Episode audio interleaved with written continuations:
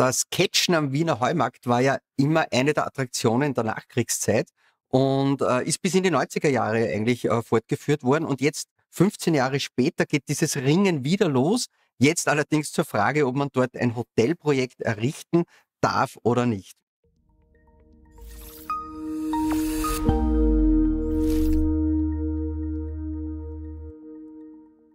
Hallo und herzlich willkommen. Mein Name ist Martin Nidover von der Umweltrechtskanzlei Nidover und Partner mit Sitz in Wien, Salzburg und Graz. Und dort am Heumarkt geht es ja darum, das alte, hässliche Interkontinentalhotel wegzugeben und stattdessen ein neues äh, Bürogebäude mit Wohnturm äh, hinzugeben.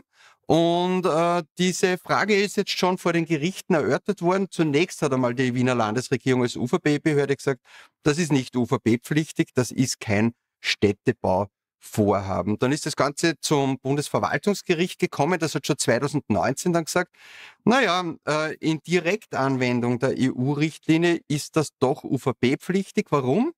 Weil die Wiener Innenstadt betroffen ist als UNESCO-Weltkulturerbe und das hätte man im UVB-Gesetz mit berücksichtigen müssen, hat man aber nicht, deswegen in Direktanwendung der EU-Richtlinie UVB-Pflicht. Relevant war hier sozusagen der Canaletto-Blick. Äh, das ist ein Bild aus dem 18. Jahrhundert vom Belvedere auf die Wiener Innenstadt. Und äh, in diesem Bild ist natürlich weder das Interkontinental drauf und schon gar nicht das neue Heumarkt-Projekt.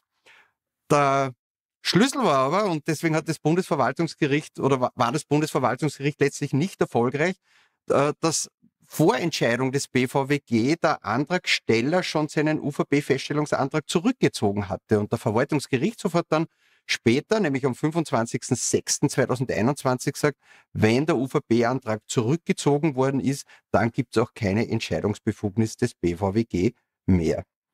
Damit ist die Sache zurückgegangen zur Baubehörde. Die sollte selber entscheiden, ob jetzt sie zuständig ist oder ob das Ganze UVB-pflichtig ist. Hat nicht entschieden. Insofern ist es dann gewandert zum Landesverwaltungsgericht Wien. Und das Landesverwaltungsgericht Wien hat gesagt, jetzt frage ich erst recht wieder den Europäischen Gerichtshof, ob dieses Projekt jetzt UVB-pflichtig ist oder nicht.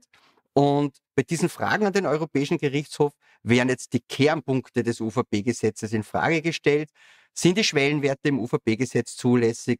Ist der Kumulierungstatbestand zulässig? Hätte man nicht das UNESCO-Weltkulturerbe berücksichtigen müssen? Und vor allem darf ich als Baubehörde ohne Beiziehung der Öffentlichkeit über die UVP-Pflicht entscheiden. Und es wird ganz spannend, was da jetzt beim EuGH herauskommen wird.